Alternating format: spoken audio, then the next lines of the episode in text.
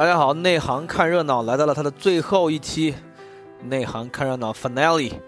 啊，这期我请了小快 House 于是跟我一起聊一聊脱口秀大会三的最后五期。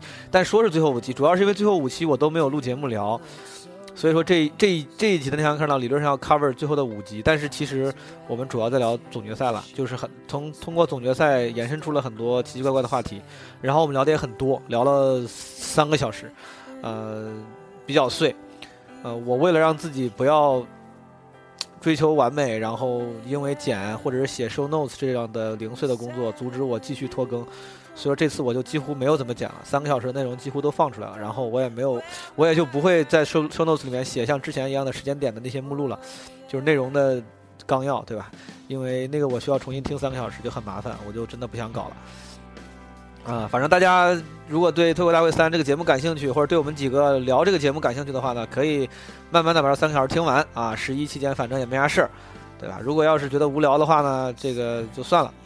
呃，这次我也就不去做各种各样的包装了，也没片尾曲，好不好？片尾什么都没有，所以说我就把之前片尾经常会说的，呃，口播放在片头来了。就大家如果感兴趣的话，对基本无害感兴趣，可以加我们的听友群，加微信号 Marvin the Boss，然后 show notes 里面会提到。然后可以进听友群，然后听友群里面也会有这些主播时不时跟大家交流，啊，好的，谢谢大家支持，祝大家双节快乐，中秋快乐，国庆快乐，好吧。然后这两天我看了这个《我和我的家乡》和姜子牙，还行还行，真的姜子牙我觉得还行，因为主要是他那个对标的那个哪吒，你们记不记得那个哪吒是魔童降世？真的我太不喜欢哪吒那个形象了，我不喜欢哪吒那个形象，我觉得把哪吒。这个魔童塑造的太脸谱化了，像个古惑仔一样，特别 low。Anyway，我反正大家如果没事的话，也可以去电影院看看电影。好，节日快乐，拜拜。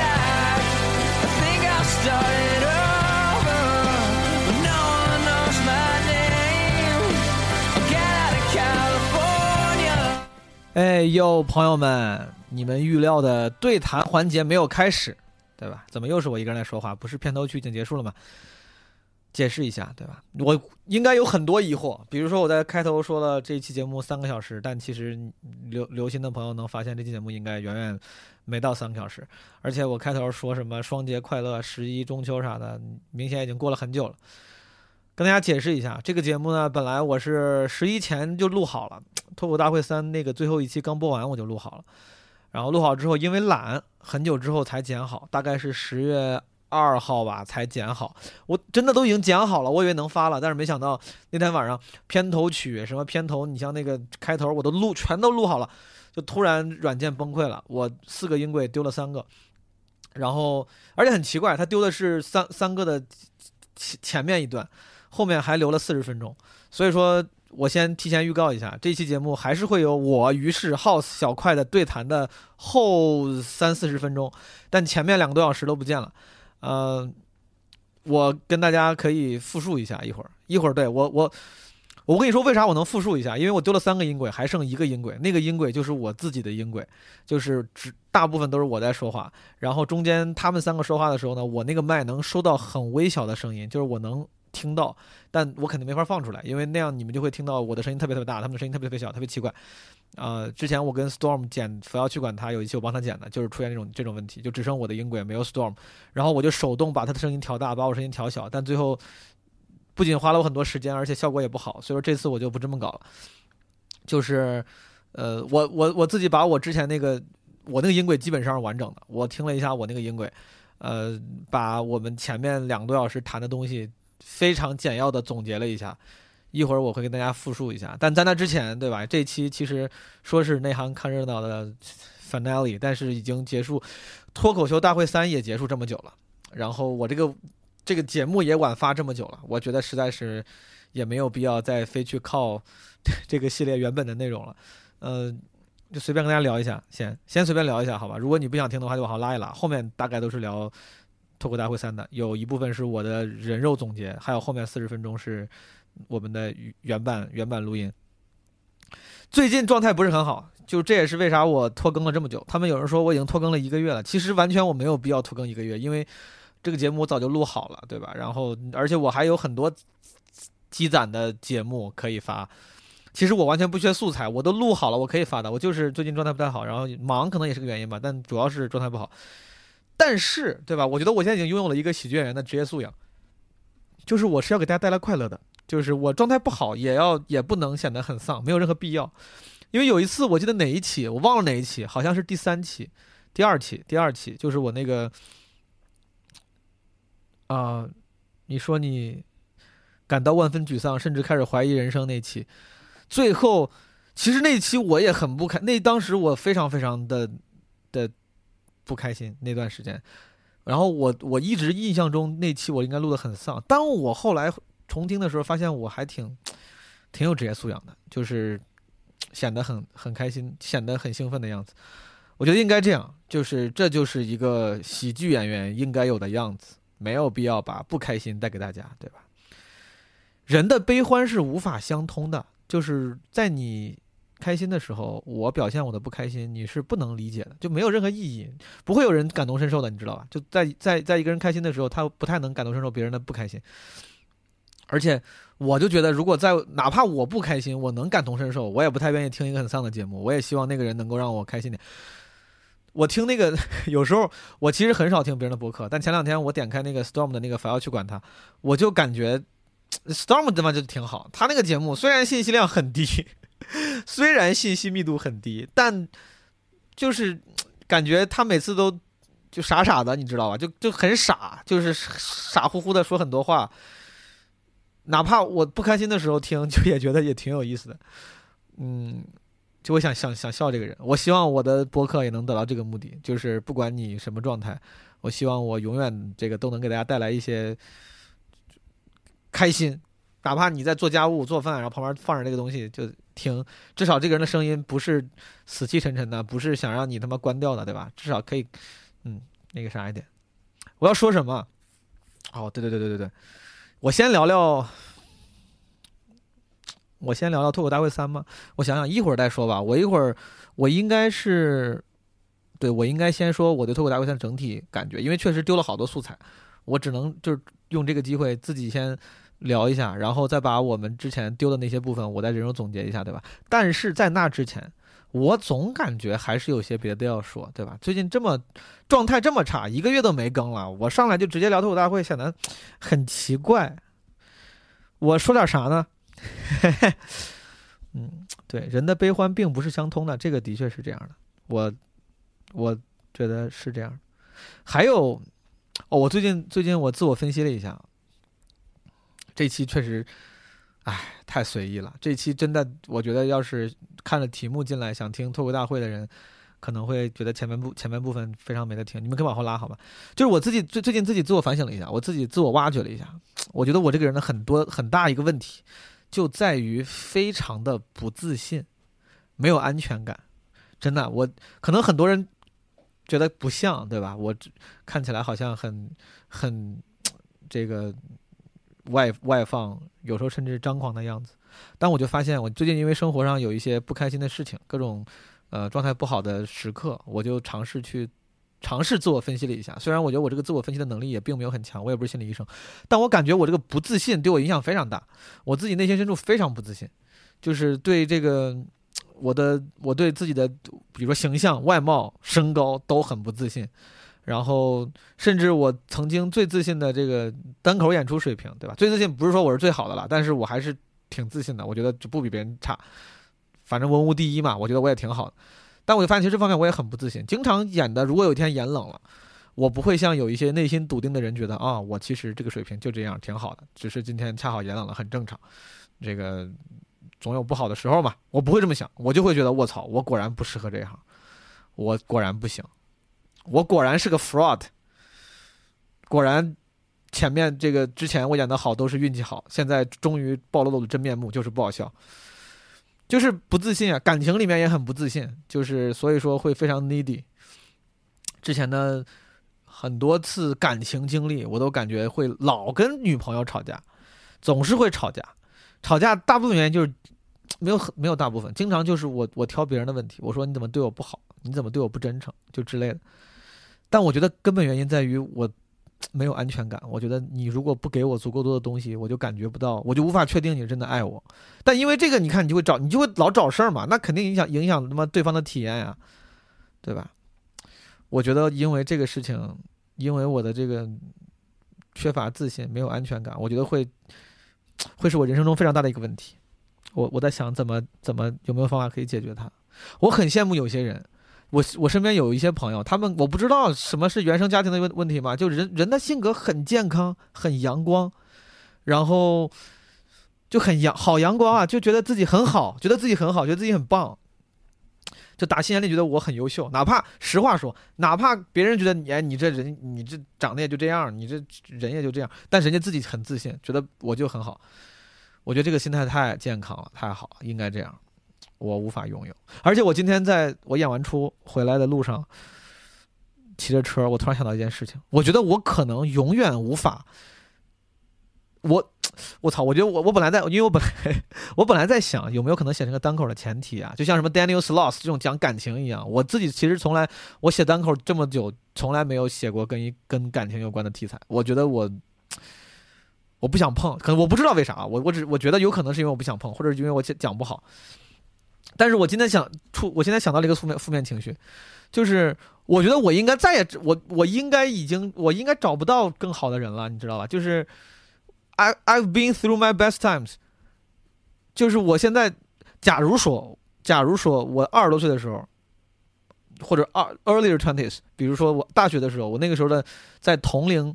就是在竞争者吧，都不是同龄了，就同类的同性竞争者中，在婚恋市场中，或者说这个婚恋市场嘛，感情择偶市场的竞争，这个竞争者的竞争者中，我应该打个比方，如果排百分之前百分之十的话，如果那个时候排前百分之十，我现在肯定已经排不到前百分之十了，对吧？因为那个时候你想想，这个年轻人，然后出国留学，对吧？显得还是还有很多很好的标签的，然后那个时候形象也更好，而且你拥有的东西。都是那个年纪的人所在意的。你有趣，什么弹吉他、会唱歌，大家是会，大家是看这个东西的，对吧？就像网上之前有段子说，说你大学的时候干嘛都能找到女朋友，你打篮球打得好，学习学习好，然后长得帅，什么，吉他弹得好，都能找到女朋友。但是你一旦大学毕业了，就只看你有钱没钱了。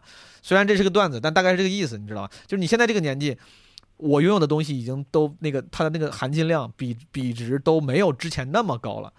而我不拥有的东西，他们会占占占更大的比重。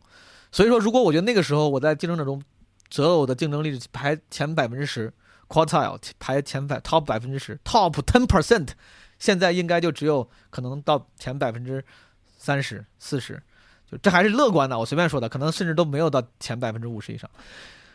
你要以我妈的标准，我肯定是属于是后百分之几十的。当然，他他我妈天天说，她说你他妈在在什么北京，今天我在上海，说你没房没车对吧？没户口，谁谁他妈看得上你？我那个时候还觉得，我说怎么可能？我说我虽然没房没车没户口，但是我这个条件挺好。我太天真了，我 太天真了。Anyway，嗯，对我对感情的一些我一些思索，当然没有没有那么。那么那么那么丧了啊！就是这这负面情绪嘛，写段子当然我有点我有点负面情绪。反正前段时间本来你看啊，我录我录这个这一期节目的片头那个时候，其实那天我心情好还挺好的，我还说我看了电影干嘛的，没有很好了。那段时间其实也不太开心，但是就那直到那天，我都以为事情会变得好起来，everything was gonna be better。但其实从那一天开始。Everything went south, went south。看我这个，就是 gone bad，你知道吧？就是一一发不可收拾。也没这还没多久，才不到一个月，但是就从那之后，我感觉这个就真的就是 exactly 那一天，就我录片头那天，十月二号应该二号三号忘了。Anyway，嗯，说说。说点正经正经事儿，好吧？说点正经事儿，说点那个脱口大会的事儿。是这样的，脱口大会我录了三期了，这个而且我自己感觉我是个爱琢磨、爱思考的人，对吧？脱口大会我是说内行看热闹，我录了三期了。我觉得我是个爱琢磨、爱思考的人，虽然我的琢磨跟思考有时候那个含金量也不高，嗯，但对我来说还是有点意义的。我觉得可能对于有些朋友，我我我很高兴看到有之前有人留言说，嗯，还是有启发的。我感觉啊，脱口秀大会。我最近老在老在想，就我的一个，如果我非要说一个结论，就是我感觉会奇葩说话，你知道吗？我感觉脱口大会现在也，就是没有野，它本来就是。但是我觉得这个脱口大会的玩家们，如果这是个游戏的话，如果脱口大会是个游戏，那些 players，他们也在寻找游戏规律，寻找这个赢的秘诀，然后并且会不断迭代，更适应这个游戏，你知道吗？然后我觉得这个游戏就像大部分的其他线上的语言类游戏一样，赢主要靠传播。当然也靠效果，但是传播也很重要。今年是脱口大会，我觉得效果最好的一年，很多我们同行都这么觉得，就是因为有很多出圈的传播，对吧？不管从杨笠到王冕，就是有很多出圈的传播。现在大家，但这个这些这些玩家们，我觉得应该都已经意识到了，就是在这个游戏里面，如果你能取得很好的传播，那你就是个赢家，不管你做的名次如何。而这。就是之前奇葩说的路数，就是你要出金句，记不记得？你要出金句，你要用金句破圈，然后用那些呃可以取得共鸣的、可以破圈的观点去取得传播。今年的那些出圈的传播其实都是这样嘛，因为一些金句和一些可以出圈的观点，你想想是不是？我就不具体举例了，你们都都大概都能想到，脑子里有很多的这个这个案例。我觉得脱口秀大会会从这个角度上来讲，会奇葩说话。当然，它的那个艺术形式本身还是不太一样的啊。这个奇葩说还是比较更加重观点和所谓的理性。脱口脱口秀的其实在这个搞笑这方面尺度更大一点，就是宽容度更宽容度更高一点。你可以讲很多不那么聚焦的故事，可以稍微零散一点，只要好笑就行。但是你出圈还是要靠那些金句。所以说，我觉得从如果明年下一季脱口大会继续办的话，很有可能，极有可能就是大家会想办法让自己的段子里面出金句，出哪怕是同样一个段子，他会包上更更精致的观点，包上更容易传播的观点。嗯，这是我对脱口大会整体的一个总结，是不是好事我不知道。啊，好，我我人肉总结一下我们之前聊的，但是后来丢了音轨的那些内容。对吧？刚开始，我我我我我我列了一个文本，但是我觉得看文本本身更有意思，我读出来就没啥意思了。就我先问问了他们，问了小块跟 House 两个人上过节目嘛？我说上完节目之后线下演出怎么样了？小块说上完节目线下更不好讲了，因为他线下的段子跟拆二代这个标签不符，然后大家可能觉得会觉得跟印象里面不一样，就不好讲。House 说上完节目线下明显更好演了。然后第二个话题就聊他们两个人上完节目之后会不会经常被人认出来。小块跟 House 都说走在路上经常被人认出来。House 还说前两天刚刚在飞机上被空少认出来。然后于是老师补充说跟小快出门吃饭，跟小快出门或者吃饭，每次都有都会有不止一个人认出他来。对，这就是几个人的这现在这个这个流量，对吧？这个状，我从来都，我去年上奇葩说上了一季，我也没他妈这个，我总我总是非常偶尔的被人认出来说，哎，你是不是在哪儿出现过？我怎么看你这么眼熟？没有人记得我的名字。然后，哦，然后下一个下一趴解释了一下于适老师，这个于适老师自我总结说我能耐不大，脾气不小，不是，这是这是他说之前在一言不合录。那个也是录跟脱口大会有关的一期的时候，观众的评语啊，因为于适老师他他比较喜欢这个，大家都很熟，他喜欢去这个点评别人，但其实大家都很熟，都完全没有冒犯性，我们都也很爱听，但有时候观众不知道，觉得这人是谁啊，瞎说。我本来是想把这个事儿点出来，让于适老师洗白一下，但是没想到这音轨也丢了，也没啥可洗白的了，他大部分的发言都不见了。然后于是还说，他说这个最近就当时当时那个最近是就是刚刚录完。脱口大会最后一期，然后我们录节目的时候，他说最近呢，跟那些卡斯脱口大会的打卡斯同台，会感觉这场如果有卡斯在，这场就会很好演，因为观众通常都有一个追星心态，说这场整体的气氛就会很好，就就除了那个卡斯之外，其他人其他人也会很好演。然后再下一个话题，这是聊什么？聊的好像是主持主持的时候骂观众啥的。House 说，我主持的时候从来不会骂骂观众。小快挑衅说：“你会主持吗？”House 说：“好，小快，你十月来广州，我给你主持的明明白白的。”我也不知道后来小快去没，小快好像去了。我看我看到他发微博啥的，好像去了。我不知道 House 给他主持的明明白白的没，明明白白的没有。然后再下一个话题，小快说总决赛他印象很深的就是那个颁奖环节，颁奖环节他说那个恶搞嘛，当然李诞不就乱颁奖嘛，本来那个奖是谁谁谁的，但李诞就会临时决定送给别人。他说他觉得这个环节很有喜剧精神。House 跟于是还有我都说对，然后但是我又补充了一句，我说我感觉这个环节是安排好的，是 staged，it's staged，啊，但我我瞎猜的，我没有任何证据，但我感觉是的，我非常确定，非常确定的瞎猜。好，然后我又提出了一个话题，我说我说喜剧类型虽然没有高下之分，但是一旦在比赛中。你的那个段子跟一些上价值的段子做比较，就会很吃亏。比如你的段子就是讲一些很简单的观察和讲一些很很简单的故事，跟那些就刚才我说的那种奇葩说似的，就有观点包的那种感觉很能出圈的观点那样的段子放在一起比较的话，就会很吃亏。大家就会想投那样的想投那样的内容，而不想投你。当时我们聊这个，主要是因为当时期末有一次，好像就是那个什么广智期末跟呼兰当时那那次 PK，他不是输了吗？是那次吗？忘了，反正就是说，齐墨当时那个段子选的就，虽然我们觉得很好，但相对来说就是很观察，感觉就会很浅，跟那些显得很深的观点放在一块儿一比就会有点弱。然后 House，我说完这个之后，House 补充说，说人头脑里的东西呢，比表演的东西更好笑，可能是因为那些段子没有让观众想到更多头脑里的东西。嗯，跟其实他是另外一个角度诠释了我的那个意思吧。我觉得大家可能这个还是。思想还是统一的。小快说：“我很喜欢周老板的表演，但是那段表演呢，没有让观众足够带入，感染力没有那么强。”然后于是补充说：“那些段子线下我听过很多遍，线下每次效果都非常好，但是现场观众可能没有带入，有些有理哦。”我们这一趴应该就是在聊期末，然后再下一趴，House 说：“每年的脱口秀大会都会逼着演员们进行一次技术升级。”然后于是说：“对，线下演员的文本普遍显得很粗糙，我我都是非常非常经典。中间我们聊了很多，我都不多说了。”然后我们聊了王冕，然后大家的这个观点是很好啊。然后小快说这一季王冕的文本好很多，稳定输出，文本上去了，吉他才不是一个累赘。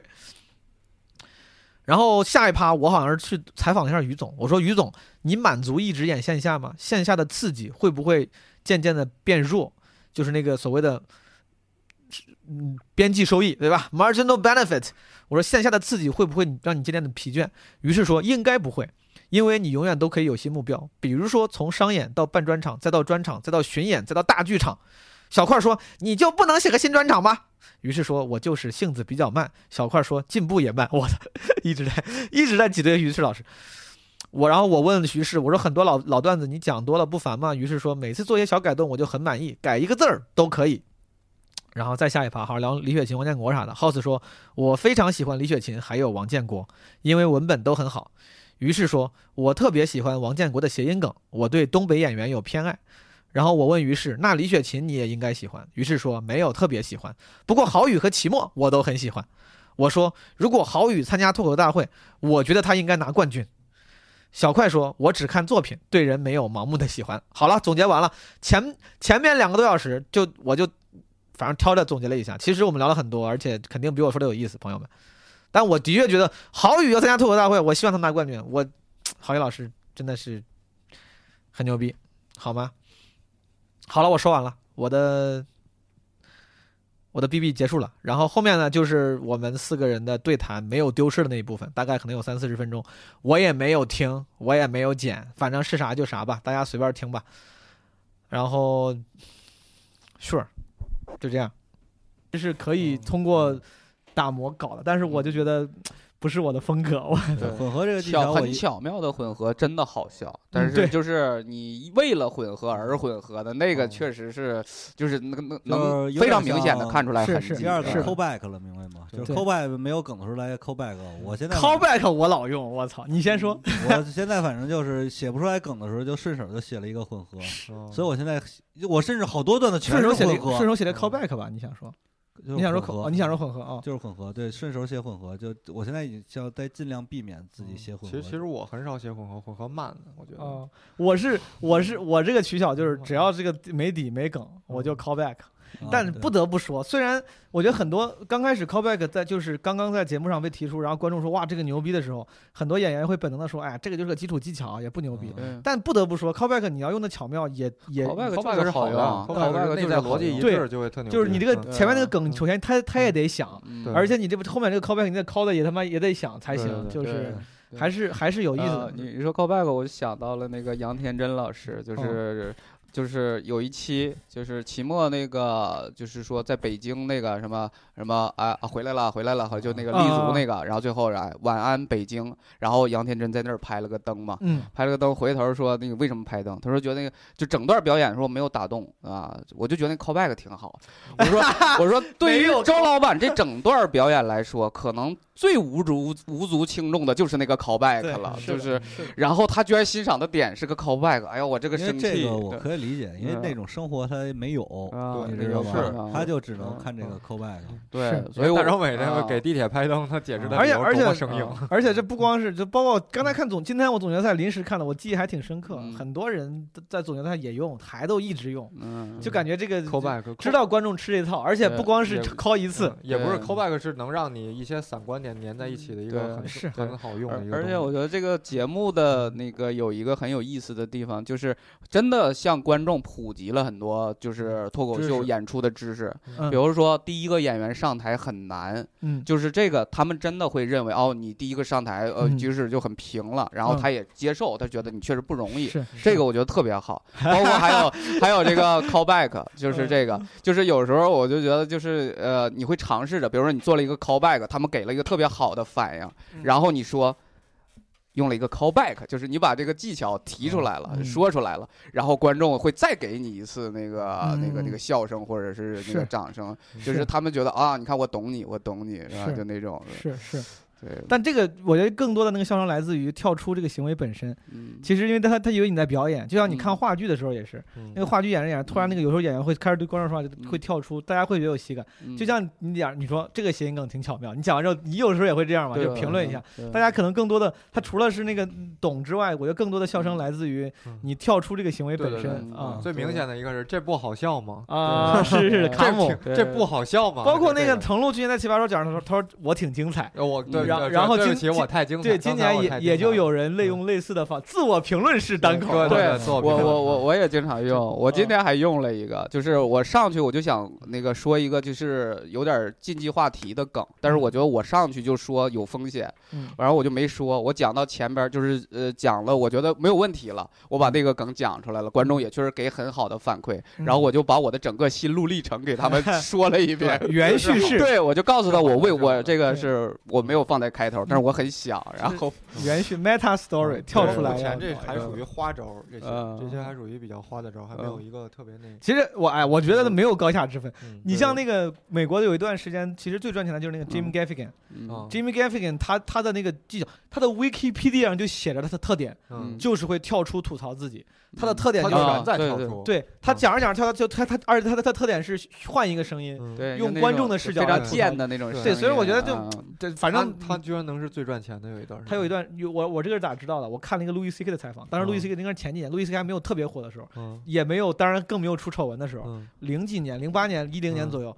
当时采访路易 C K，路易 C K 说：“他说哦，那时候在纽约很多优秀的演员，比如说最赚钱的路易那个 Jim Gaffigan。当时那个时候我才知道，我说哦，原来 Jim Gaffigan 这么牛逼，路易 C K 都要我真有点不太吃他，真的。他就是我好多次就是要看他，就是因为 Jim Gaffigan 他的特点就是 clean jokes、嗯 family friendly，全家嗯都能一块儿看。哦然后嗯这就是为啥他的他就是老少皆宜嘛。哦，啊，受众面就广了。哦是 可是他确实不够劲儿，确实 不他应该上。脱口秀大会。脱口秀大会，像小小块儿这种就就是上脱口秀大会，他也劲儿也不太够啊，他那个嗯他不是上劲儿的段子，不好说。我跟你说，不好说。人家人家哎，上春晚去不行？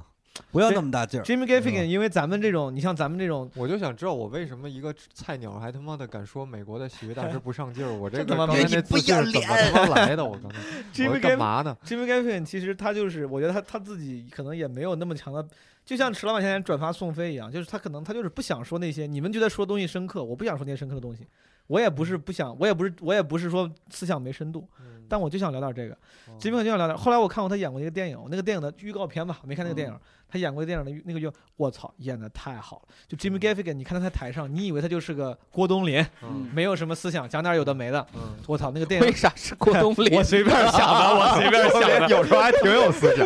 我 随我随便想。但是他妈他在那个电影里面那个预告片没几分钟，Jimmy Gaffigan 当时演的完全不是个喜剧角色。嗯我操，我觉得我当时真的第一反应我就演的太好了，就人家他妈我觉得还是有积累，真的有积累哦。那肯定是。啊。不过我就啊，对，大家有兴趣的可以去哎，不过我刚才突然还是想到混合，我想再说一下，聊聊。嗯因为我写的最好的混合就就是那个银行那黑帮的那个混合嘛，但我那会儿不知道什么是混合。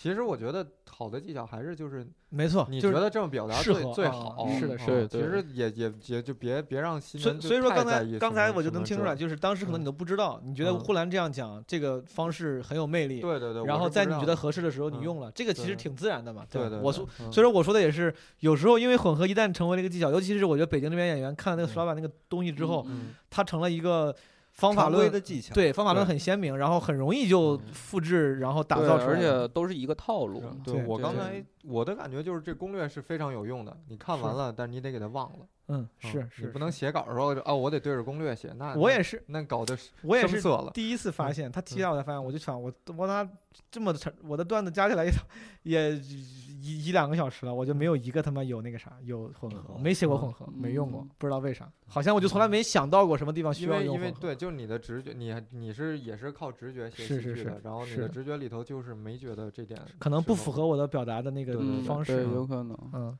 这个是呼兰，呼兰你二位咋样？喜欢吗呼呼？兰我我发现我好像对谁基本上都是看作品，哎你你有谁是那种就是说不管作品，这个人我就太喜欢他了？嗯就比如像我对路易 C K，你有没有这种人？就是说我操，我就喜欢这哥们儿。没有，就是都都是看，就不光是单口喜剧啊，包括什么作家什么乱七八糟的，你写的好就是好，写的不好就是不好。明白我我反正都是看东西，不是很理智看人对，因为我不是理智，我觉得作品不一定能代表这个人全部，你知道吗？是所以我也不能理解为什么有些人但是胡兰是非常令人羡慕，因为他很多作品拿出来都可以当一个人的代表作，他有很多段都可以当代表作。是可以当代嗯表作，但是我嗯还他也有垮的时候，他垮的时候我就是不喜欢他。那那垮率挺低的，垮率那有没有啊？那谁不谁那那呼兰呼兰属于就是就是，如果你都看作品的话，那嗯就是靠作品来判断这个人喜欢的程度。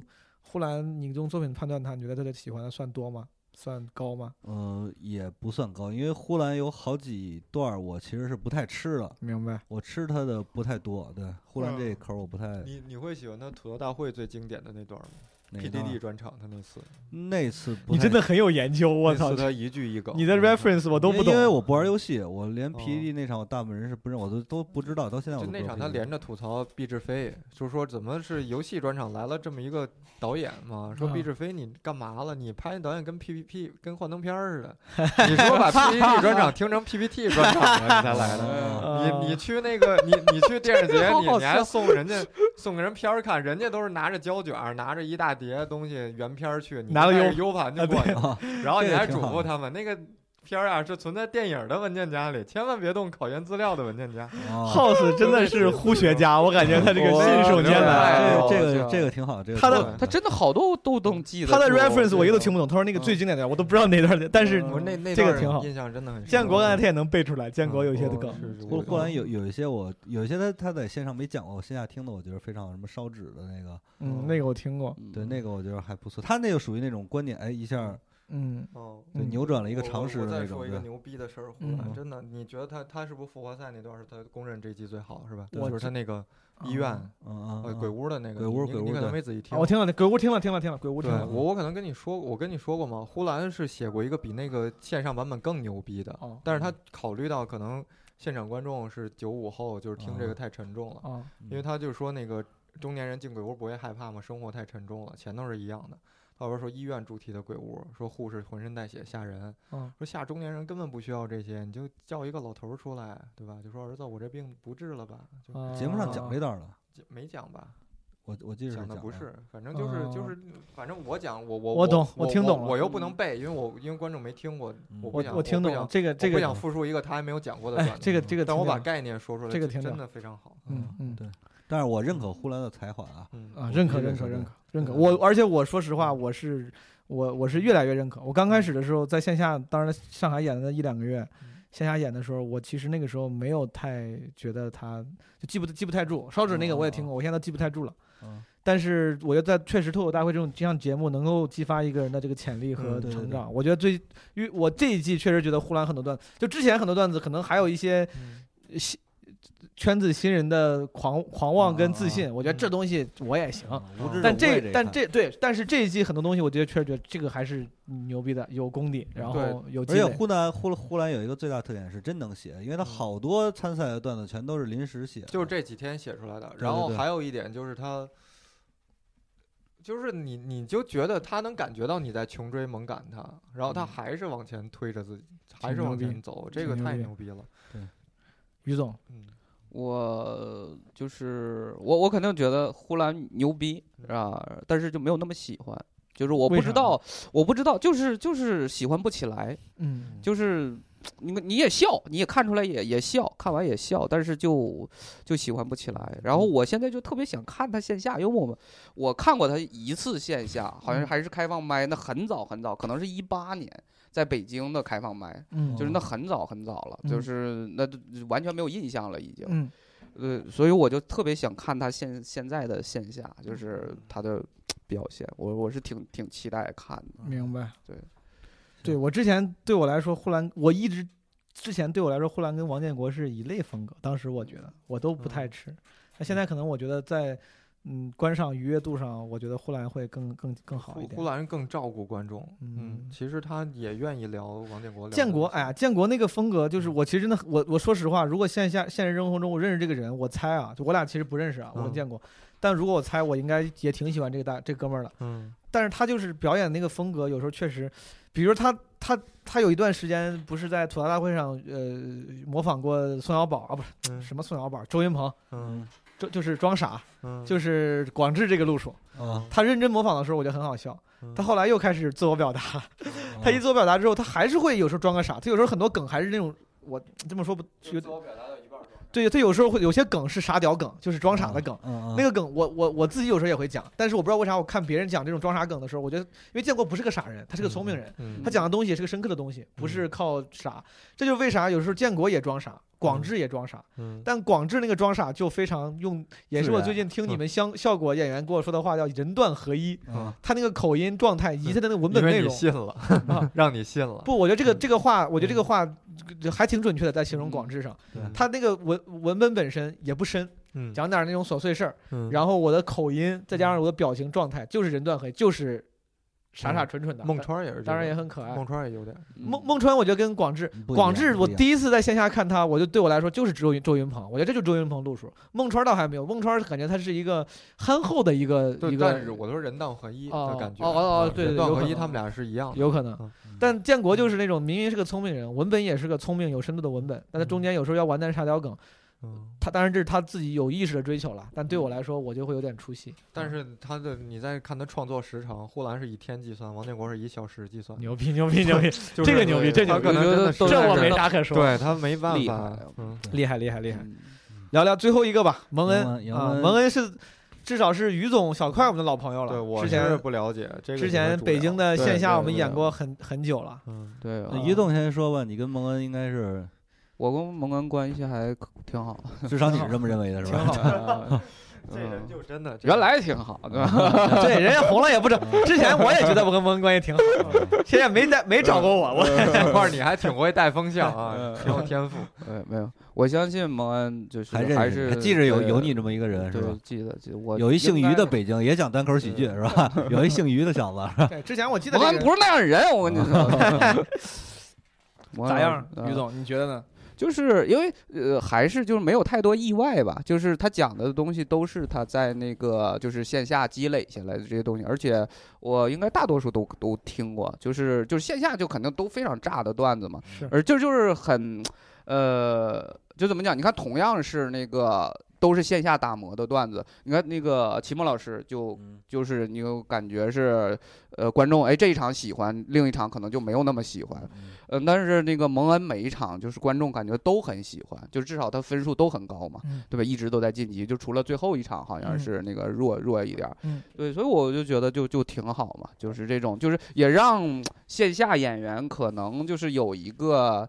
就是就就就是可能有一个偷懒儿的心态，就是你最少存一个侥幸的心态，我的东西是不是没准儿不用大动是吧？那嗯个我就用这个东西也也能也能去那个也是很有好的效果，我觉得没没准儿。这就是我说为啥脱口大会三是有一个质的提升，就是因为之前有时候我看前两季脱口大会或者效果其他线上节目的时候，我还有时候时不时心里会酸酸的觉得，我说哎呀，这些线上演员这个路数就放线下不会炸的。嗯然后我说就我们玩的跟你不是一车东西。嗯但这一次很简单，杨笠、蒙恩之前的北京线下演员，对这个去年参加效果之后，今年在上面取得很好的成绩，嗯包括这一季老老老有人觉得齐墨是个外来者，就是唯一一个不是效果脱口俱乐部的。嗯但其实从风格上来讲，杨笠、蒙恩他们这一季至少这一季用的很多段子都是之前线下很好使的这个段子。杨笠可能不算了，嗯，但蒙恩恩跟广志，对然后我就嗯就就是让你觉得啊，原来这个小北也是，啊，小北也是，小嗯北也是，小北也对算，对对，然后再补充一个，对我才想起来，对蒙恩这是第一次。你像杨笠，他去年他上过那个节目，他可能今年就做很多调整。然后记杨杨蒙恩是那个蒙恩去年上过节目没上，就完全没上，哦他那个是去年十月份才嗯去的上海嘛。哦，对，纯新人，然后能走到最后决赛，我就真的挺厉害的。蒙恩，反正我当初在北京听他的时候，就觉得他是这个绿色脱口秀的代表嘛，因为他讲在线下他也我没听过他讲过什么，哎，有道理，蒙恩嗯挺绿色，蒙恩挺绿色，这就是天生的，人家就，反正我那时候就听了，我说这个确实是不错，就他所有段子几乎完了也有一点儿，有一点儿那个。我好像没听过他讲他有时候可能会加个他妈之类的，这这种不就还好没有那个他有啊？你说的是这种是吧？就是没我没听过他讲过什么有有有有女朋呃那个租房的段子里面就有，包括那个胡同什么的，就反正有一些我相信于总，虽然我不记得，于总作为北京的这个活活字典，因为因为我我我嗯我看杨门演出并不是特别的多，但是嗯我听过的他他这些参赛的段子我都是听过的，反正嗯喜剧之王于总，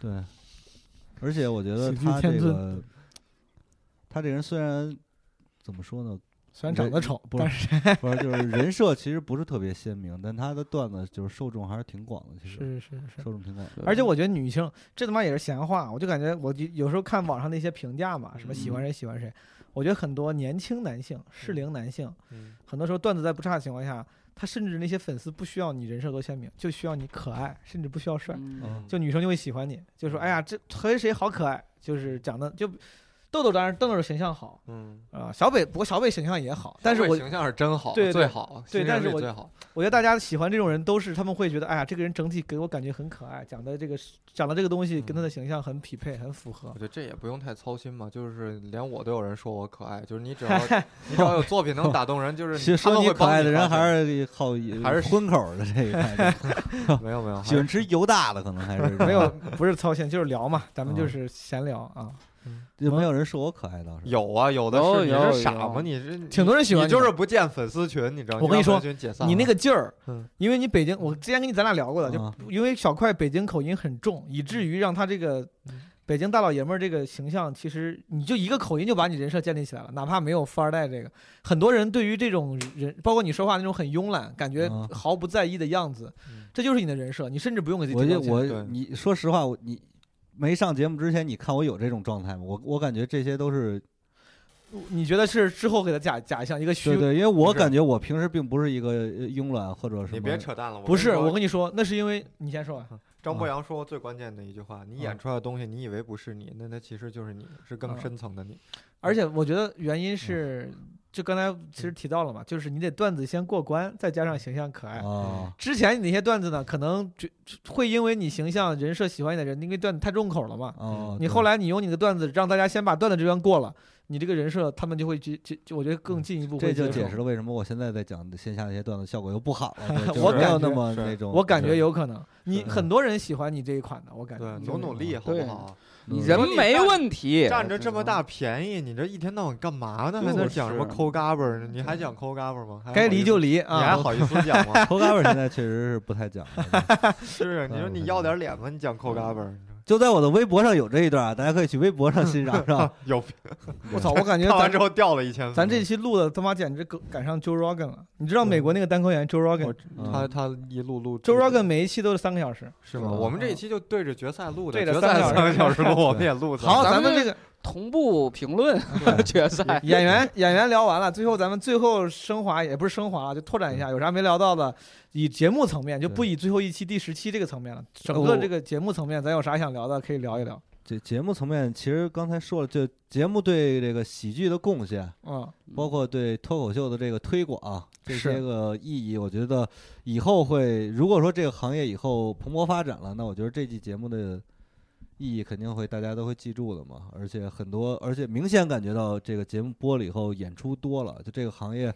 嗯，现在什么人都可以接到好多演出了，你知道吗？就 什么人？不不是，就是确实，因为你会发现好多不管是做堂会、做活动，都愿意请脱口秀演员去。是的，哎，对，是有这个，对行业肯定是有很大的推动整个。脱口秀演员社会地位对，之前总感觉是都得是到年终，对吧？那个做一些那个企业会做一些年会活动才会找你有一些商务，现在明显就是感觉一直都在有，是吗？对对，一直都有。可以啊，于总，我操，我都于总，于总这一年啊月收入应该是我我的七倍。我他妈怎么没有接到过这种活儿？我也没劲儿。但是我说实话，我觉得从第二去年，因为我我在互联网公司工作嘛，嗯而且我负责商业化，经常要负责接客户的需求。对，那我去年第二季的时候，就到就很多脱口秀单子，但基本上都是针对，就是客户想要找脱口演员，嗯而且所有人都跟我说，说脱口秀现在是个很火的概念。我当，但是你想想，第二季其实去年是有点不温不火的，对对对但是今年我觉得就那个时候比第二季可火多了。嗯对但是我我我我想说的是，可能从商业层面来说，可能其实之前就已经客户挺注重了。今年嗯。更多的这个第三季的优秀，更多的带来的是普通大众对于很多脱口秀演员出圈的这个贡献，对他们观点的出圈，然后这个形式的出圈，对，商业化上其实我觉得可能我我自己没有感觉到太多商业化层面的进步。嗯，嗯，哎，那这一季下来，你有没有特别印象深刻的演员或者卡段的？哦，你就想让我说 Nora 是吧？哎哎我你想你想说的是原叙事，原叙事就跳出来了。就是他促使我思考一个问题：我是嗯在为谁表演脱口秀的？因为啊他的受众跟我的受众明显是不一样的。然后嗯就是你你你你也去看嘛，杨笠那些引发很多观点的，为什么？就是你可能会羡慕人家，为什么人家能引爆这么大的话题？嗯或者说为什么大家所有的公众号自媒体都在吹捧李雪嗯琴，都在炒王李雪琴、王建国的 CP 嗯啊、或者说 Nora 为什么能在抖音上有这么多流量？嗯呃，你想不想要？我我我纠结过这个问题，然后我现在想的还是最终的解决方案是你你在我目前的解决方案就是我在为谁表演脱口秀，为谁呢？就是也是得益于这个节目。你这他妈怎么 太假 你就想听我说坏话？不是，我在说的是别的东西，就是确实是不一样，因为我得益于节目能看到让好多平时可能没有机会看到我演出的朋友看到我演出，嗯他们会给我发的私信，其实我是在为失忆者表演的。为什么者失忆？失忆者失忆记性不太好那种人暂不是暂啊时的那种，就是 记性不太好。我是在为暂时人生可能遇到一些波折不太得志的人，因为我遇到很多私信，就是大家会向我倾诉这方面的东西。哎，那为什么？呀？会有向你倾诉这些东西？因为我的段子里表达的是一个失忆的人。是一个，就是你心气儿很高，但是你你在生活中屡屡碰。我是这么一掉个链子这一块，我是这么一个形象展现出来的，所以我觉得我可能这方面打动了很多像我这样一样的我就人。给了他们鼓励，对对对，让他们成为更好的自己。Nora 可能吸引的是那种我想成为我我就挺好的，我想继续成为更好更好的自自己对对对嗯，但是这是这种人就是我们这种阴暗的小人物吧，我们 House 挺会说话，我觉得这个把这个话说的挺好。我你说的是压迫，这不是一种压迫感，是我们也想像你们这样什么都好，然后变得更好，但是我们就是遇到坎儿了，我们生活遇到很多难关，我们有的事儿我们过不去了，那怎么办？我们我们看看 House 的脱口秀吧。也也也也是一个办法，也是一个好办法。嗯但是我觉得我是在给这些人提供那个一个一个一个出口吧，一个心理治疗方面的方案是吧？对对对，就是如果当我想清楚这个问题的时候，就是觉得我也不纠结什么粉丝。你决定为失意者发声以后，还是也不是为失意者发声，就是我知道他们，你你就就跟不忘初心的感觉，就是你你你，不管你以后是可是你最开始说脱口秀不是为了泡妞吗？是泡妞，但是当时也是我生活中遇到很严重的问题，然后我才开始吐槽的，但你说这个段子里面的所谓的这个悲情诗意色彩啊、不是一个对呃，就是诗意色彩，我感觉很多人也都，而且大家就就感觉稍微嗯有意识的，一旦深挖自己的内心，就会提这个。所以我说对呼兰提那个什么，包括对最总决赛其呃实这这庞博提那，嗯些，就大家都会大家往那些。都会这样，大家都都会往那个方对对对然后嗯，你说你说我我也觉得我这是我觉得这是脱口秀的一个特别好的地方。嗯因为我们整个儿就是情绪啊、资本什么的都是面向越来越好明白啊。，就是脱口秀可以往回拉，然后让我们的看见，其实大多数人是很难成功的。嗯、我们可能会遇到各种各样的困难，然后就没成功。嗯这就是咱们嗯，杨蒙我不也是在讲这些话题吗？嗯就是好的这方面的好被大家认可了，我觉得挺高兴。就是嗯咱们脱口秀最基本的一个原理，负面情绪嘛，就反嗯正对负面情绪是负面情绪。对对对，但是说到这儿，就是因为 House 引引发了这个嗯讨论，负面情绪，就嗯咱们还是京派脱口演员，这个接受的那个嗯最基本的教育就是什么，都是利用利用负面情绪，对，负面情绪出发，然后假难怪怕蠢啊，啊，对，几个基觉得本的有一些负面情绪给你啊带来创作的这个动机驱动力。但比如说，就是嗯我自己能够感觉到，甚至我觉得，哎呀，我这个话说的有点动，有点动机揣测了。有时候我甚至觉得大家会，有些人啊，嗯我觉得会故意把一个作品，甚至可能会有意识的套上一个稍微略显悲情的观点或外壳，然后以让它显得更有深度。我真的没有在嗯，在说说好。因为我自己想到我自己想，因为我自己讲脱口秀的时候，之前在一言不合里面聊过，我是非人生非常非常失意的阶段进入这个的，嗯就是负面情绪极重。有钱缺钱呀、然后又这个过得，但我后来发现，哪怕那个时候我写的段子也都跟这没关系，我后来所有写的段子都跟这没关系。我我那我人生中也经历过很多什么亲人去世，哪怕我写我奶奶去世、三叔去世，我说我穷啥的，但是好像我想了想，我那些段子他妈好像听起来都他妈挺没心没肺的，就好像我就为啥我就没有这个意识呢？于总好像也是，于总的段子就是我相信你人生经历也很丰富，嗯但好像你的你的段子里面也都，咱们是不是都显得挺没心没肺的？就没有讲过这些。是我你是觉呃得你你你你的创作你是有意识的吗？无意识的？不是，我是觉得你可能还是过了这关了吧，有可能我我是觉得有一些、嗯、不是没心没肺，就是有一些太大的那种负面情绪，我处理不了。我以我现在的能力是处理不了。我我也是这么感觉的，嗯我也有类似的这种。对我我有我讲地铁，我讲租房，我讲我的老板，我觉得就是我能处理得了，就是这个能是在我掌控，我能把它变得好笑。但是有一些就太细腻的深深层的那种内心的那种很负面的情绪，呃。就比如说那个往往大了点说，什么人生的那嗯个你的价值，嗯包括你作为你在北京生活，对吧？你你到底要什么？呃，以及就是你你单身的真的真实的原因，就是呃，以及你对对感情。对吧？对那个父母的很多那个真实的那种呃想法，我是有，我有负面情绪，但是我我写不出来，我就或者我觉得我本身就理不是很理不太清楚，然后我也肯定不能把它变得很好笑，明白对我就不写。你写过什么特别这种沉重的吗？没有？就之前我我写过一个，就是那种你要硬说啊。之前有很早，我刚入行的时候，就有人跟我说，说护栏烧纸那个就上坟那个段子特别嗯屌，嗯说展现了一个人的世界观。嗯我当时心里其实很不屑，我说他妈嗯就没必要，我说有啥世界观非要靠他妈一个段子来展现？我一直觉得，House 之前咱也聊过，就是我也爱看书，我也觉得他妈有点文化积累，可能没那么有文化，但我觉得我不是个没有思想的人，但我没有必要非在段子里呈现，我很不屑。但我后来不是也写了一个上坟的段子嘛？嗯但这个段子其实我现在你让我说，我可以说，我说他其实。表现了我对生死的没有，其实没有，我就是、嗯我其实就写这个的时候也是我真实想法，但我并不沉重。我自己，我三叔去世前段时间，然后我其实内心很多感慨，嗯但可能第一创造能力所限，第二我不想说。你你的原因是于总的原因是无法处理，对我我我觉得我的原因是因为我我太太会合理化这些负面情绪了。就比如说，我举个嗯例子，蒙恩讲甲方乙方这个，嗯，这是一个非常经典的，然后甚至很主流的一个吐槽，嗯对甲方乙方。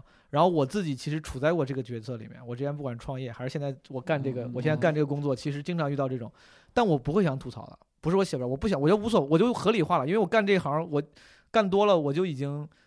我从来也不叫对方甲方爸爸，我也不叫自己是什么。我之前干金融也不叫自己金融狗，嗯就是有些人会愿意这样自我调侃，然后吐槽有负面情绪，我就合理化。我觉得他妈这很正常，这社会哎运转规律这。个问题我以前遇见过，我以前啊跟赵小晨说过，我说我啊现在写段子真的挺难的，嗯为什么呢？因为年轻的时候好多事儿吧，你想不开，但是现在呢，觉着都能想明白了，对，你就觉得 没必要说了，是吧？是对对所以说很多事儿就想，就而且很多事儿你变得你可以理解了，是以前你遇见这事儿，我操，他怎么能这么做呢？但是现在你了解他也有必须这么做的原因，是你再去写就是太那什么就是好事儿啊就是咱们有时候你反而特对很多东西已经想开之后，反而负面情绪变少了。对对对，不不，但但是我觉得这是好事儿，这绝对是好事儿。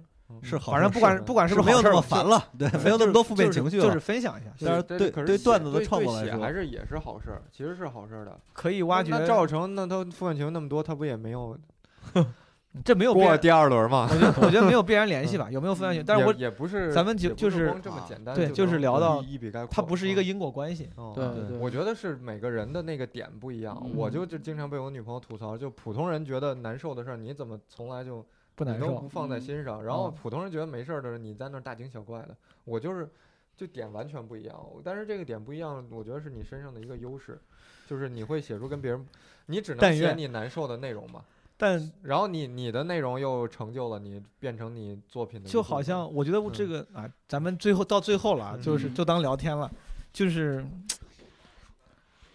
就比如说我其实老我我还老想，咱们嗯很多演员都写过关于感情的段子，嗯，我觉得我自己感情经历其实是挺丰富的，对呀，嗯，但我从来没有写过一个关于感情的段子，不是因为什么我不敢碰了，处理不了了，我没啥想说的，我就是没啥想说的。我觉得每一件事儿我都我我没有说想得通，我我有多通透，但我就就没让我被绿了，别人把我绿了，然后什么中间出过什么狗血的事情，出了就出了，我就是反而经历太多之后，我没有那么大的震撼，什么说我操他他竟然绿，就没啥，这就正常就是正常生活，没啥可说的，我觉得就不想说了，还是我操，情绪已经没有了，对，就是情绪已经没有了你。你也能写出多你这样，你把你被绿的事儿你说说，我们帮你 理理这些情绪，帮你提炼一下，咱们就录把这工作坊给录下来，提炼一下。对，然然后然后我也发现，可能跟我一个性格也有关，就嗯是我我对于很多事儿，我觉得不足以外人道。之前我过得非常不好的时候，那天跟 House 咱俩在深圳聊过，嗯你可能会有时候还你觉得你女朋友你俩关系很好，你会跟她倾诉。嗯，我跟我再关系再久再好的，我再信任依赖的女朋友之前的，比如对象，嗯我生活中工作中有什么问题，我不会跟对方说，我就嗯我觉得这是我的事儿，我要自己解决。你就默默的。就我觉得这是我爸对我的影响，我爸就就是那种我我爸就是那种很典型的那种所谓的直男，但是他的嗯好处就是他就是这是男人的责任感。哦家里有事儿，你小孩儿不用知道，老婆不用知道，我自己搞定嗯。就你有这种事儿之后，我就有时候觉得什么，我家里的谁去世了，我的最近有什么悲伤失忆，我不想给观众说。我觉得我我连他妈我女朋友都不说，我跟你他妈说这干啥？我他妈，毛书记啊，没有打开自己，知道吗？有 但我不想我我觉得这个就不是愿意给不给观众你。要想成为一个顶级的脱口秀演员，你得学会打开自己，真的。你得学会暴露自己。有可能，你，你你得打开。但不是害怕，我就是不想，我没啥可说的，我没啥可说的。你你就那你就没打开，你打开了就有啥可那我开一开吧，对啊 帮你回今天就帮你打开打开。回头开一开，就是你就没有深挖，你得挖，有可能，有可能。对，这一还是应该要打开挺艰苦。那你说咱们就聊到这儿，那你于是小快，你俩不也都没有太多这种类似这样题材的段子？对我我我快啊有了，我快有了。我有啊，你有吗？你有什么呀？你要你哪个拆二代打开了？哪个打开？了？你哪个打开了？乔丹我每一个基本上都是打开的呀。每个都打开了。每一个黄梗都是打开了你。你就说我那个痔疮那一段，那么痛苦、那么羞耻的一个手术，我不是也不是，那那不是，那那个是个屁，那个只是那那更严重，你知道那个吗？是个屁。你是假装打开了自己，对实际上离自己还很远。对你嗯真实的内心，你没有给观众对。你你你那个你第一次那个乔丹的皮，你稍微把那个门缝一露，就这么好笑。那个其那那个其实是有有些打开自己嘛，因为那个是有啊，对啊，那那其实你真的是你是在在聊你们这群体这个事儿啊。对而且你不觉得你属于拆二代群体？我觉得对我确嗯实也你你从来没有觉得，你是觉得你是普通人。你在吐槽，就这个角度非常好。这个逼你知道吗？这个逼他妈当时，丫他妈的，就我们第一轮比完了，在那个酒店里闲聊天，每一句都他妈好笑，都他妈路易 C 块儿。丫他妈到台上一句不说，他说他媳妇儿吐槽的，最后吐槽的，路易 C 块儿什么的，最后吐槽的是一堆他妈什么的温吞水东西，然后他在那儿说他女朋友。你自己说，就就那个揪仔揪仔揪仔揪仔揪仔揪仔那个，别别别瞎说这些东西，就是这个东西，我好像跟毛书记意意见的也一样的问题，有些东西觉得还是你觉得不足为外人道，但实际上那是你的 nugget，你的精华。慢慢来呗，慢慢来呗。对，也有可能是对，平常不怎么跟人说，懒得去想，懒得去把它打磨成更更为能可可为外人道的东西了。我懂你的意思，因为我哦也经常这样。然后我我我我我是有那种讨好观众人格的，就是我知道我可能觉得这事儿没什么好说的，但是你没有喜欢听，那我就讲，因为我从高哦中开始就是这个性格。明白，嗯，我嗯。就虚伪是吧？我也我也讨好，我也想让观众喜欢我，所以说我就觉得不想说这些事儿，所以说我就讲点儿，比如最开始讲浅的，讲地狱梗，嗯后来讲点儿那种也是虽然讲故事，但也都没不不嗯不不咸不淡的，没有哦触到我什么内心深。嗯那你哎，你们说谁打开了？那呼兰打开了吗？杨杨丽算打开吗？百分之百打开，可是他就是谁算？周奇墨算打开吗？于于周奇总，墨你觉得他打开也没有完全打开吧，不是是打开完打开的应该还是挺多的。打开不打开的这个，我觉得齐墨不咋打自己说，啊我觉得齐墨是一个非常我，也觉得他不打开，他是一个非常局局外人的，他保留的挺多的。对，我觉得齐墨不算打开。就如果这咱这个词儿用的越来越玄乎了，但是如果、哎如果就用这个词儿的话，如果咱们今天就用这个词儿嗯形容一个人这个对内心真实想法，我觉得齐墨是一个挺旁观者的角度，然后很理智、很精心的去打磨他的段子的。对对对，我觉得石嗯。老板挺打开的，啊石老板，石老板有吗？石老板有啥段子是？皮球挺打开的，嗯。啤酒打开是吗？挺打开皮球的那个段子。不是，我觉得现在应该给观众捋一下什么叫真正的打开，就是嗯就嗯路，我们啊先看一下什么叫为什么说路易 C 块儿，我们首先先定一下路易 C K 有多路易 C 块儿你定一下路易对 C，K 那有多大？那说到路易 C K，你们知道谁是路易 C 哈吗？路易 C 哈 是是是金庸啊，哦呃，是谁？路易斯查。哦你这哎呀，我的妈呀！哎，你就没打开，你没打开才会写这种东西，我的天于总这个冷知识，我跟你说，这是太冷，这过于这个不仅是冷知识，这是我疫情之后写的第呃第二个段子，我还真讲过一次，还颇得几位演员的认可。查两用啊，对不对？啊扎两用，扎扎两用，是他，但是他英文是查，嗯，对，他不是扎，那跟英文认读有关系吗啊，就没事儿。啊 是这样，好，咱就顺着 House House 说，就介绍路易 C K。首先，很多观众都知道，听众都知道，，Louis C.K. 就是就是很挖掘自己内心内心深处。比如说，对咱咱举过例子了，嗯他会说小孩是傻逼，什么我虽然很爱我的女儿，但我有时候他妈就是觉得他是个神经，是个 asshole。嗯，就是他说的东西就是很暗黑，挖掘内内心最深处的想法。嗯如果这个算打开的话，嗯内心最深处的想法算打开的话，嗯那我可能的确，这就是为啥我有一个段子，我最近很爱讲。嗯就是我觉得那个是我当时故意想要让自己我要挖掘稍微深点想法，嗯就是我说我宁愿当个东北人那个。嗯虽然这个段子听起来好像还是地域梗，嗯但是我那个是真实想法，就是我嗯同样是被人有偏见，我真的无所谓，嗯，但我就是觉得这个偏见偏的不酷。嗯这个是我挖掘了一些微妙的想法，这个算是稍微深一点啊。但是你说再深，深到他妈什么爱情生死，我确实都没想，我也没往那边，我不想跟你们分享这个，嗯暂时还没想。我操！这都比较大的，又比较宽，这这这话题又都比较大，比较是的宽，你如果这个算打开的，你说捋一下算打，这算打开吗？路易 C K 这个嗯这个标准算吗？我觉得你那个其实算，哦其，实算，哎呦，因为这说实话，因为咱俩以前聊过这个事儿，嗯，这件事儿是你一直不太愿意，就是是的，当别人因为河南人这个身份去对你进行一些评价的时候，你还是会本能的感觉到对我。对我一边啊感觉像是一个单口演员，已经自我消解且会自嘲，应该无所谓，云淡风轻。但我其实心里真的多少，而且我真的每一次当别人问我你哪儿人的时候，你知道，我到直到现在，别人问我你哪儿的时候，我都会本能的有时候想要避免一下说河南。我会我有时候本能会说我哦我郑州人，然后我接紧接着我会零点五秒之后说说郑州，显得我好像很心虚，我会主动的加一句我说哦郑州人，我说啊就河河南郑州，啊就是这个本能真的是去去不掉的。对对对，嗯。对这个其实就算深挖了，我算打我们这。里要，嗯。我觉得要严正的跟观众声明一下，单嗯。口演员最他妈脆弱了，我觉得。很敏感，很敏感。非常敏感，就是 不要以为不要乱开玩笑啊。对，像我这个，我我最我播完之后，好多人给我留言好死不死什么的，就是这这不是这种，你真的会那什么吗？会受影响吗？我反正是觉得，很无聊，我就觉得这种。嗯。我我那个，对我刚才就是说打开这个嘛，还是打开这个话题，就是对我觉得还是得跟针对个人说，你深挖，你挖的还是你个人的情绪，不能是这个东西对你来说它就是很浅的情绪，那嗯在我这儿可能就是很深的，我就是不太敢碰的东西。明白。不是你说对你，你小时候个儿个儿太矮那个那 算，呃，我个太矮那个还是太浅，就是但是它是真实的负面情绪，就是小时候确实比较，嗯，你还是得连拉到当。你小时候确实比较远，还是得拉到当下。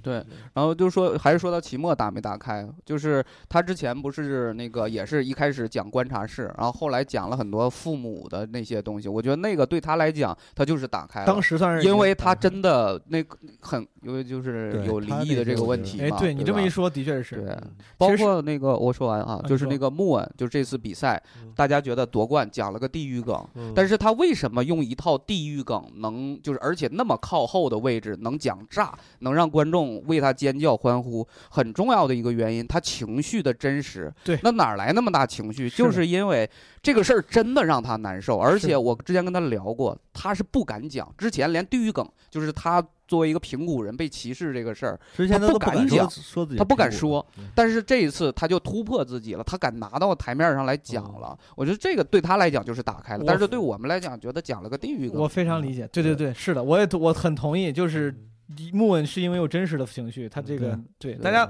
大家老有时候老对，有时候就像哎，我觉得大家有时候因为我觉得你嗯说你好多情绪已经过去了，其实嗯咱们俩应该是一个情况，就是并没有过去，你只是给它埋起来了。就用所谓的成熟成熟就是说啊，没事儿，我不在意了。就是这个事儿，如果说你把自己躺被窝里想想当时这个场景，你还是会难受。实际上的，对，你就应该把这些个可能是咱都习惯了，所以说有点习以为常，就受受的伤太多了，你知道吗？但一旦 这个就是我操，真的，有时候你一旦 我说就就我小怪说的有点矫情，但我觉得有点是有可能是，比如说我妈我跟人聊感情问题的时候，我就说分分析到最后，如果有朋友愿意跟我聊感情，分析到最后都是因为我第一段恋爱六年被绿了，然后从那之后我就很难嗯很认真的对待别人。比如说这个事儿，我现在不愿意提，不愿意讲段子，是因为我已经习惯了。我觉得那个，但是有一天就你说躺到被窝里，你要他妈让我飞想，他可能还是一个负面情绪。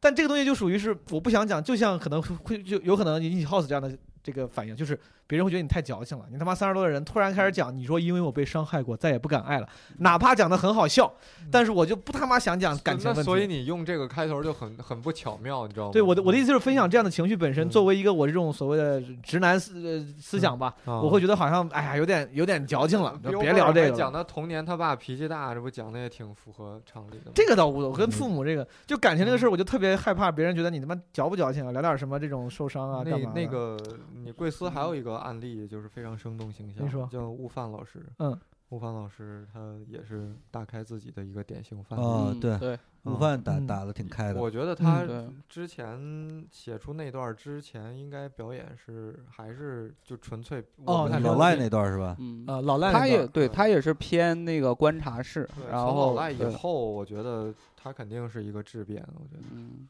嗯对，老赖那个他一开始也是不敢讲，觉得丢人，嗯嗯，然后就是做了心理建设，就是还是嘛，就是挖嘛，真正困扰你的东西，对就是现阶段真正让你难受的东西。但实话实说，嗯我我首先我很喜欢佩服敬仰陆范老师，嗯但是老赖那段你要说打开，首先我很同意陆范老师打开了，嗯但是他老赖那段他克服的其实克服的东西反而很简单，就是个面子问题。嗯，就跟我他妈炒币被亏之后，现在我也很，我现在都直到现在都不太想让那个时期我想要想要掩饰的那帮人，就是我想有帮让有一帮人觉得我很有钱，嗯我都不好意思告诉他们。但其实你克服的只是个面子问题，我觉得这个克服的到打开的这个成本不高。嗯我很佩服胡凡老师，反而他讲的一些。就是微妙的情绪，嗯我觉得打开就像我说我说那个想当东北人这种，这个情绪很微妙，啊，我自己要要要揣摩半天，哎，为啥我有点心里有疙瘩？那个疙瘩在嗯哪儿？悟饭有时候他他说对他女儿那个情绪，我觉得那个反而是我更佩服的。我觉得他说女儿那个情绪就一边可能没有路易 C K 那么狠说的，啊，但他一边带着爱，一边又说他妈其实我特别想让你干嘛，这个我很佩服。我觉得这个打开的程度，他需要付出的努力要更多，他要去找那个微妙的情绪。老赖那个其实只需要克服个面子问题就行了。哎本身经历的爆梗。哎，我我觉得现在咱们应该说说脱口秀大会上，你觉得谁打开了？就刚才问你们嘛，你们觉得谁呢？我你这个，概念刚才是谁他妈提出来的？我都没有啊！你们提出这个概念，咱们就用这个概念去衡量一下。对对，还是这个问题，我觉得你得还是得了解这个人。我觉得杨笠其实挺打开的。我觉得是 我觉得首先最打开的还是得从卡姆聊起吧。没有，我觉得杨笠 打开原因就是因为他符合我那个标准，就是他去他讲出了很多自己微妙的情绪，而讲的很好。对对对嗯那个微妙的，情绪就是我，我想其实我是这种人，其实我是那种人。对对对，他没有什么面子问题，他就是找到了这个情绪，并且很准确的表达了出来，且让大家接受了。我觉得这个我很佩服。对，然是的后广智算广智打开广，智算因为广智首先他对自己这个自己的定位是有非常清晰的了解的，你明白吧？就是自己这个不管是长得丑，去理发，嗯，就这些个微妙的心理状态，其实是揣啊摩，着。那种那我我能做吗？对我能想象他以前剪头的时候，其实我也有这种嗯感觉嘛，就是你剪完以后觉得有道理，有道理，对？吧？其实你，但是你能够真的正视这一点，他那个情绪虽然看起来很无关痛痒、很浅，但确实是很微妙，需要而且共鸣很广。需要花心思去对对对抓抓。对，就长得丑的人都是会有这个共鸣的，嗯有道理。然有道理后那个 这你也可张博洋一直都算是，对，其实你也可以举出一些就是没有打开嗯，的例子，谁没有打开开始吧。没有，你刚才说你们服务的观众群不是一个群，你是觉得 Nora 不够打开吗？我觉得他对那个他的观众群应该算打开了吧？对他的观众群，不不不，打开是对自己，哦，对自己啊，是对自己，你别不能我觉得他没打开观众你。别觉得我在坑，你要不想聊就算了，无所谓了。没有，那那我觉得他其实没有的。嗯，对我，我觉得他无所谓，无所谓。也打开的不够多吧，我觉得没有太打开什么。嗯，Nora 这 Nora 其实他是在第二轮的时候那个表演，我觉得是有在打开自己，因为他在对说在那个自嘲自己拍那个纪录片儿，那个地方我觉得很好，那个是在打开。我看那个，我觉得这个还就是模仿迪士尼公主啥的，就是对对对自嘲自己那个装逼。这个这个情绪能说到这儿，其实挺好了。对就是那那一段他打开了。这个自嘲比嘲笑自己丑穷都要再高级，都要对再是对他在嘲笑自己的虚伪。对是的对对对，这个很好那段我觉得是很好的，对。嗯嗯，然后可惜没有更多的机会去深挖这个。嗯对对对，那段也短，那段嗯创造时间也对短。那呃而且那段可能就是嗯选的题材挺好的，我可能就是表演上观众没太进入他这个状态，表演糙了点，而且可能是他这种就是共鸣会比较少一点儿，你知道吗？因为不是每个人都在对他拍他选的这个场景不就拍纪录片儿吗？没有在提炼提炼。对对对，但是是那个其实确实是嗯要比突围赛那个要好好很多。然后嗯还有不打开成不打不打开就被淘汰的例子。就你看，这赵有成是被那个淘汰以后开始打开自己了，说嗯应想讲那个，啊，抑郁症是吗？对对对，赵小成是不是太讲太多抑郁症了？我不知道，我没我不是，我那个就不是打开的问题，那那是什么问题啊？就就段落还是欠打磨吧，他那些段子嗯。对，反正嗯而且他他要是他不能停留，我对而且赵成最大我遗憾对，他好像好严啊，但是我觉得他挺好，我还挺喜欢他的。他赵有成爱之深责之切他不。能他不能停在那种他没有口音，我说我没有口音，对，老师说对对他没有口音，他不能停留在这种段子上。就是赵 赵有成第二轮被淘汰的原因，就是他自己后来也比较懊恼，就是嗯没有打开自己，没有说那嗯些自己想说的东西，这也是他挺嗯懊恼的一件事。嗯所以做脱口秀演员还是得嗯，哎，有道理，确实，这个打开自己，哪怕有意愿，能力也得跟上。呃，我想了想，可能去年就刚才我说，我奇葩说那个，我当时被剪掉了，就属于是我想表达自己，但能力没跟上，就是大家其实对你嗯刚才说打开自己，就是也没有人完全打开自己，好那些最厉害的人也是打开自己能打开的部分。嗯嗯，反正其实我出来，咱们弄得好像玄乎其玄，但其实大家等于说最后这个都是追求真诚嘛，对吧？就追求对，真这真真诚诚真诚，这这句话终于点出来了。其实嗯这句话应该放在最开始，嗯脱口秀大会跟其他综艺，就是脱口秀这东西，它嗯它这它比起其他形式，它最重要的是真诚。对，就是大家都是自个儿写稿儿，对对对不对？对没有团队，对，咱都是这样咱把这个提到最开始，我觉得挺重要的。现在咱们对嗯对没事儿，无所谓，大家估计听不到这个地方无所谓的，咱们自己聊开心就行。而且这啊决赛呃就就这一季后到后面口碑变好，我觉得也是一种真诚的胜利。对我很我嗯很开心的就是，嗯比如说就是杨笠总决赛类似这样的表演，嗯，其实就是真诚的表达自我，哪怕嗯是一个反常识的东西，对，大家接受了之后，估计以后会鼓励更多样的人去嗯，深挖自己内心微妙的情绪，表达真实的自我。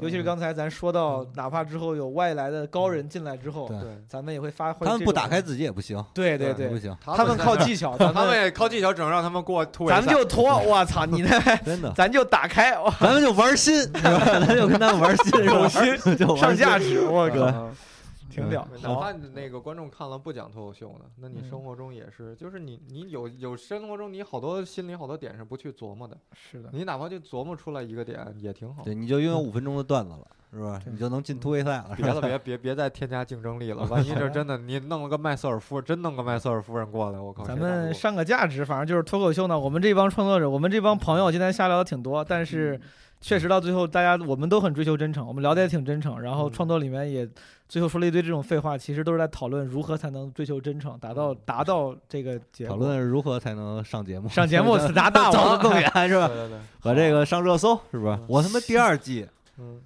去读稿会跟王俊林有一期，路上我就跟他说，我说我这个段子必须得上热搜了，哦 这个要不然可不行了。上了吗？后来读稿会都没过呀，上什么呀咱们本来我你不有一期叶枫挺喜欢你的，那有什么用啊？那也没没那那你什么呀。差点上了也是个好好事儿好事儿。好了，我我也是这么安慰自己的。本来准备这个上价值结束了，咱结束吧，好不好啊？我们三三个小时嗯零一分了，讲完之后估计也得差不多三个小时真。他妈久，我操，感觉啊跟录了个决赛一样。但其实是不是聊的还行啊？聊的还挺开心朋友们。嗯，挺好的。主要是有于老师，行行不行？还是看后来的反馈。朋友们，我们现在从周五晚上基本上十二点聊聊到现在，已经周六凌晨三点多了。跨周了，咱们跨周了。对，嗯好，希望你们喜欢这期节目，不喜欢也他妈无所谓。然后这一期基本无害，到此结束。再见，拜拜拜拜拜。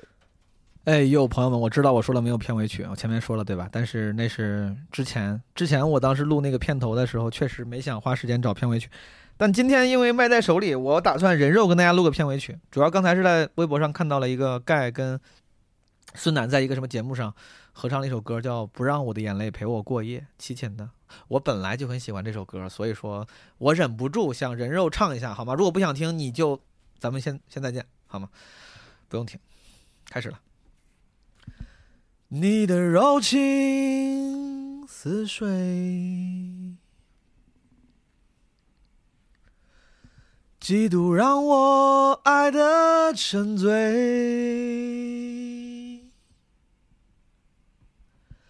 毫无保留，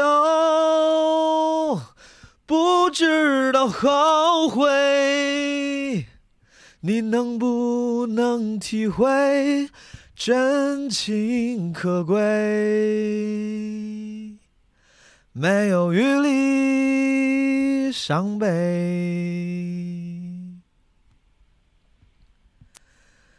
爱情像难收的覆水，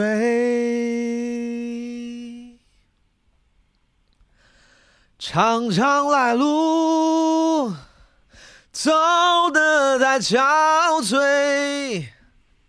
你只留下我收拾这一切，不让我的眼泪陪我过夜，不让你的吻留着余味，忘了曾经爱过谁，慢慢习惯了寂寞相随，不让我的眼泪陪我过夜。不让你的脸梦里相对，爱的潮水已经退，我的真情不再随便给。不让我的眼泪陪我过夜，不让你的吻留着余味。忘了曾经爱过谁，慢慢习惯了寂寞相随。不让你的眼泪陪我过夜，不让你的脸梦里相对。爱的潮水已经退，我的真情不再。